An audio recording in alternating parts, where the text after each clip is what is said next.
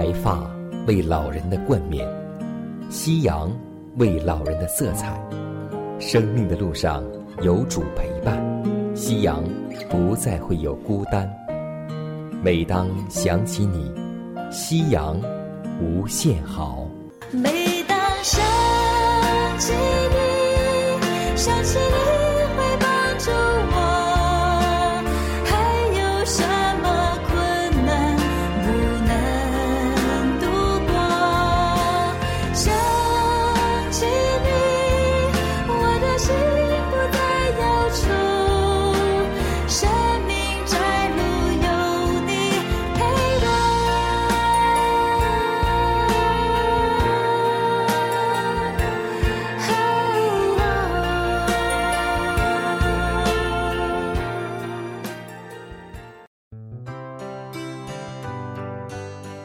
尊敬的各位长辈朋友们，亲爱的弟兄姐妹们，主内平安。各位好，我是佳楠。大家好，我是晨曦，欢迎来到美丽夕阳。每一天的心情是否开心？每一天的心情是否向上呢？愿每一天都能够靠着主，时常喜乐。时常感恩。今天我们要和大家一同分享的圣经人物是以法莲。以法莲是以色列历史中的一个人物，也可以说是一个支派。以法莲这个名字对于我们来说既熟悉又陌生。熟悉的是，因我们读旧约圣经。时常碰到他，在旧约圣经三十九卷书中，有十九卷提到以法莲这个词，其中包括摩西五经、历史书、诗歌、智慧书、大小先知书，可以说，在旧约圣经中几乎都提到过这个词。我们每次听到以法莲这个名字，会以其并列的是马拿西。无论是马拿西或是以法莲，我们都会从中得到很好的圣经教训。今天的这个时间，让我们和我们的老年朋友们一同经历以法莲的信仰生活。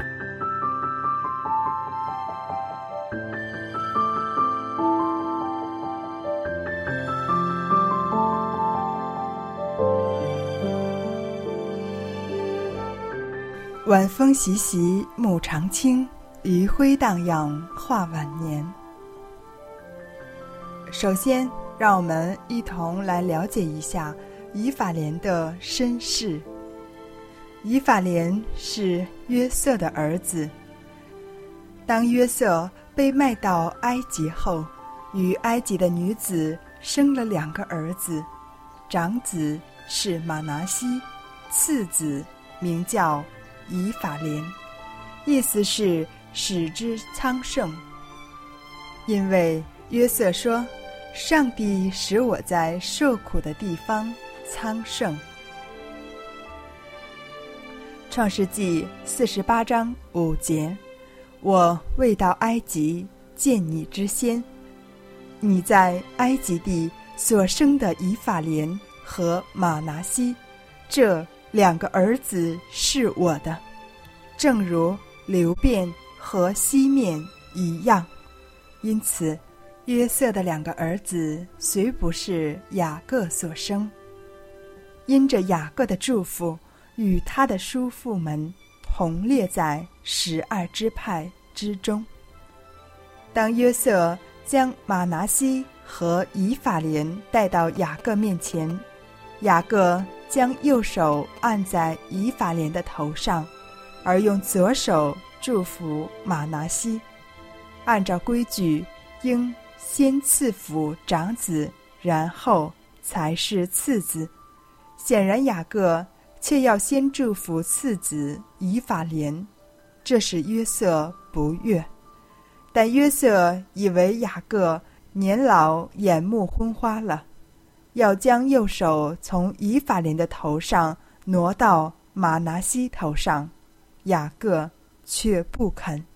雅各说：“我知道，我儿，我知道。”于是祝福以法莲在马拿西之上。上帝借着雅各给予以法莲的祝福，并没有马上应验，甚至在以法莲有生之年也没有见到祝福的临到。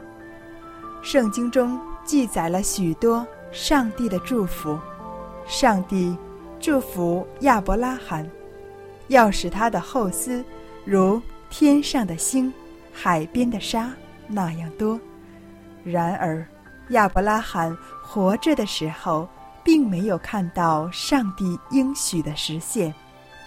对于我们也是一样，上帝常常会祝福我们。我们是用什么样的眼光去看呢？亚伯拉罕凭着信，必要得到上帝的应许和祝福。上帝借着雅各。对于耶稣的祝福，直到五百年后，以色列人出埃及、进入迦南的时候才应验。首先，在分地的时候，约瑟家因为有两个支派，于是得了双份，即长子应得的产业。约书亚记十四章四节。因为约瑟的子孙是两个支派，就是马拿西和以法莲，所以没有把地分给利未人。不仅如此，雅各对于以法莲的祝福，在士师记中得到充分的体现。当以色列的领袖摩西死后。上帝兴起约书亚带领以色列人。约书亚死后，是谁作为领袖带领以色列人呢？圣经中并没有记载哪一个人代替耶书亚。然而，在士师记中，我们可以发现，以法莲作为一个支派，在以色列人。没有王的时期，担当了领袖各支派的任务。上帝的祝福临到以法莲，五百年之后，他昌盛了。然而，昌盛的同时，也意味着他要走向衰落。那是因为他骄傲。当以法莲向基甸发难时，基甸。以智慧的言语回答了以法莲，从而避免了一场兄弟相残的悲剧。基甸用巧妙的语言避免了一场兄弟内战。他的意思是：我们所做的哪能比你们以法莲支派？你们曾经战胜过亚门人的两个王，我们算什么呢？以法莲比马拿西强大的多。然而，从族谱上，马拿西才是长子，而以法莲是次子。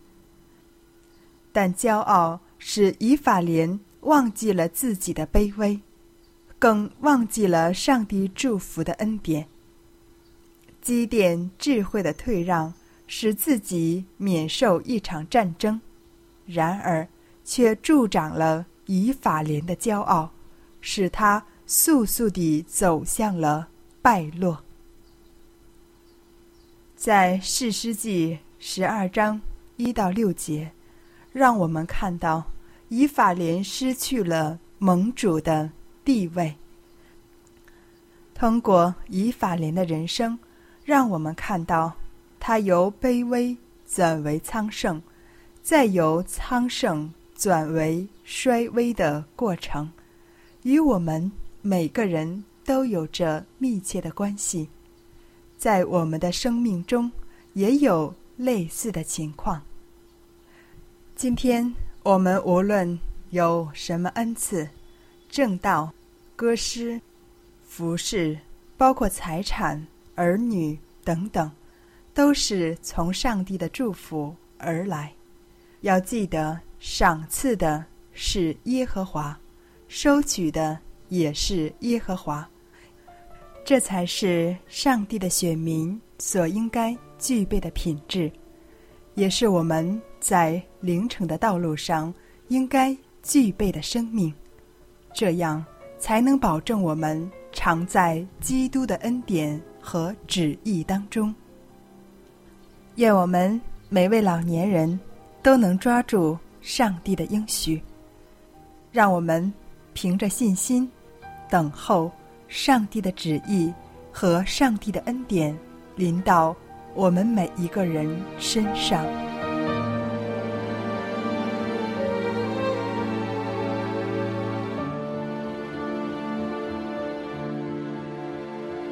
一人要生长如香柏树，一人要发旺如棕。在种在耶和华的殿中，发旺在耶和华的园里。年老的时候仍要结果子，枝干茂盛，树叶常青。因为耶和华是正直，因为耶和华检察人心。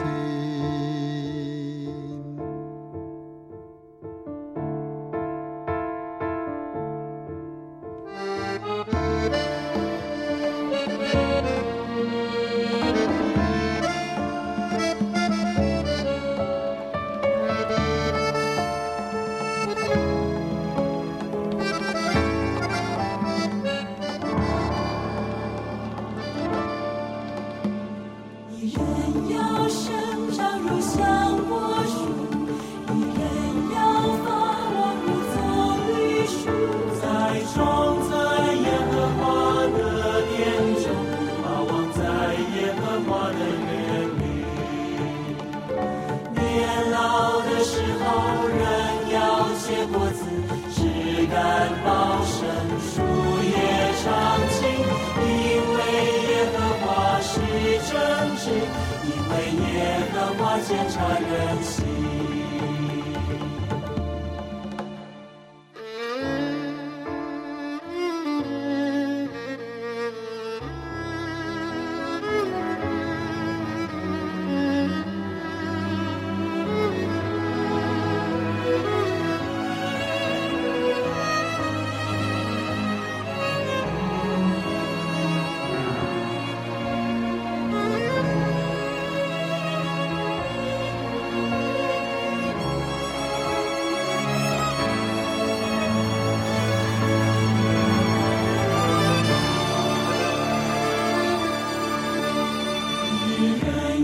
生长如香柏树，一人要发旺如棕榈树，栽种在耶和华的殿中，发旺在耶和华的园里。年老的时候，人要结果子，枝干茂盛，树叶常青，因为耶和华是正直。因为耶和华检察人心，年老的时候人要结果子，枝干茂盛，树叶常青。因为耶和华是正直，因为耶和华检察人心。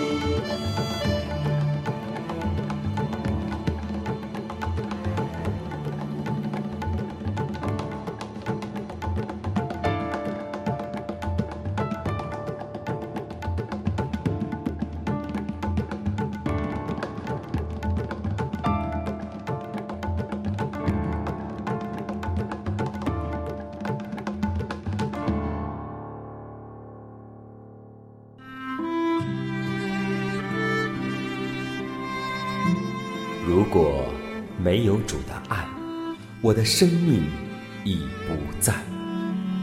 如果没有主的爱，哪有我盼望的今天？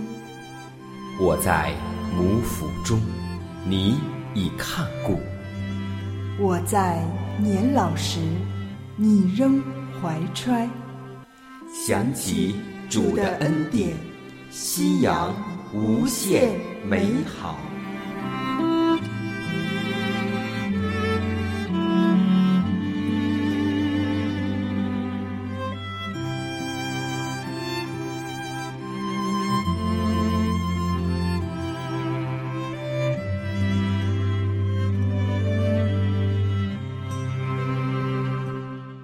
携手健康生活，愿自然回归您的身边。欢迎继续收听我们的节目，这里是美丽夕阳，和您共度金色好时光。大家好，我是晨曦。下面将为您带来的是养生保健小常识。冬季，很多人都会被手脚冰凉。受冷感冒困扰，除了用膏方进补外，今天教大家几招在家就可以操作的艾灸养生法，而且只需要生姜，就能远离怕冷、温暖过冬。那么，到底怎么操作呢？隔姜灸，选用灸材有生姜。艾灸穴位是风门穴。许多爱美的女生在搭配衣服时会戴围巾，既保暖又美观，但往往忽视了颈椎偏下方的皮肤暴露，不注意保暖，而这块地方就是风门穴所在，长此以往，容易寒气入侵体内，伤风感冒。风门穴位于背部，第二胸椎棘突下，旁开一点五寸。我们用生姜垫在该穴位上艾灸，可以增强体质，防止感冒。首先，把生姜切成三个硬币厚的姜片，用针在姜片表面戳几个小洞。帮助渗透艾柱的热气，然后把姜片放置风门穴，再在姜片上放置点燃的艾柱。每次艾灸十五至三十分钟，隔天操作，三至六个月就会有明显的效果。让我们一起试一试吧。还有一种灸法叫隔炎灸，在我们肚脐当中有一个穴位叫神阙穴，粗盐可以入肾经，温肾驱寒。定期用粗盐艾灸神阙穴，能有效解决四肢冰冷的问题。操作方法很简单，铺上毛巾。起到防烫保暖的作用。铺一层纱布，撒上粗盐，把肚脐填平，点燃艾条，放入灸盒，艾盒，然后将艾盒放置在肚脐之上，每天艾灸三十分钟，隔天操作，坚持三至六个月，就能明显缓解四肢冰冷的问题。要特别提醒的是，在操作的过程中一定要小心谨慎，以免烫伤。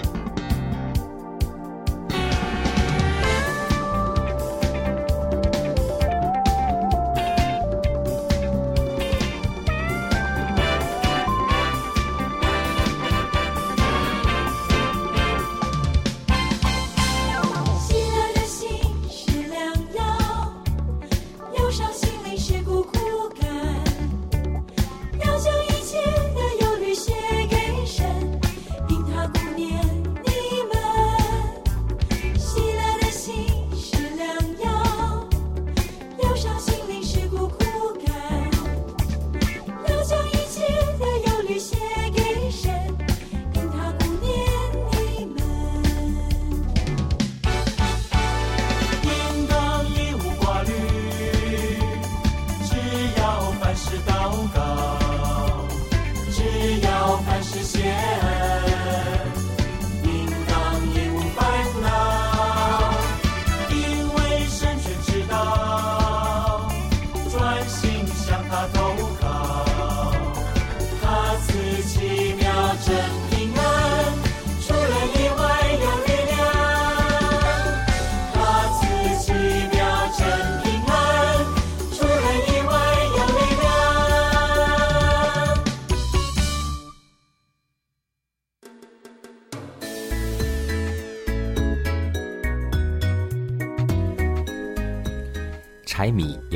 酱醋茶，生活窍门帮您忙。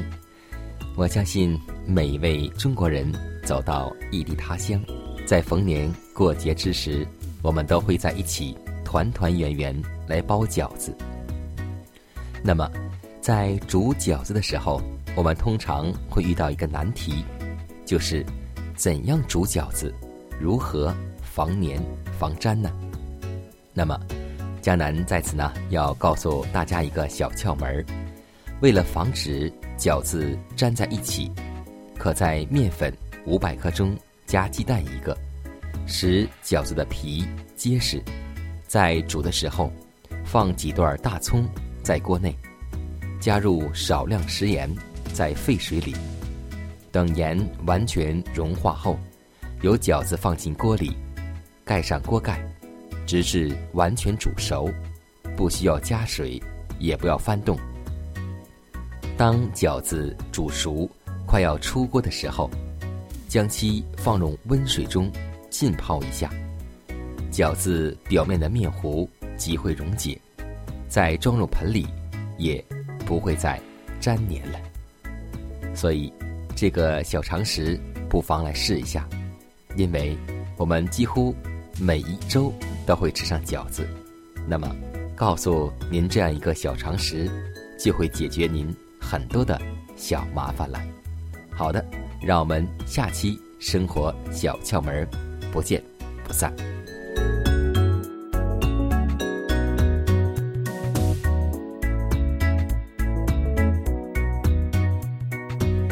压伤的芦苇，它不折断；江城的灯火，它不吹灭。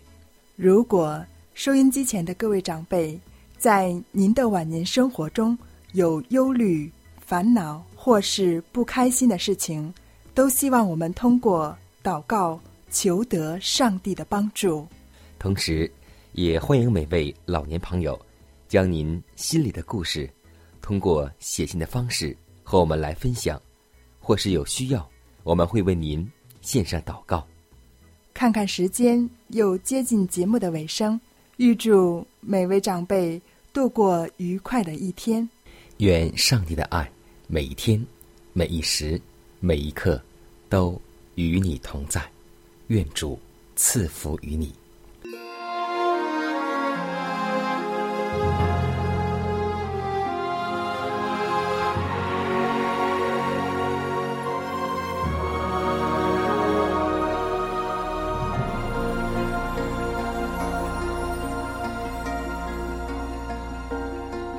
他们在旷野的时候放眼望去一片无边的沙漠能抓住什么？只有脚下的尘土漫长的旅途谁来指引？全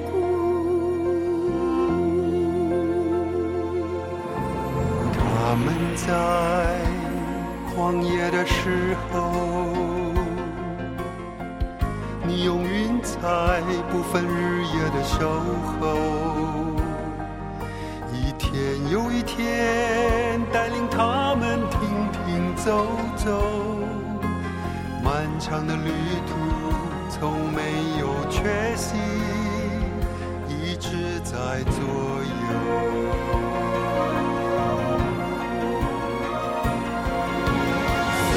来，衣服没有穿过。四十年来，鞋子没有穿坏。四十年来，每天吃饱吗？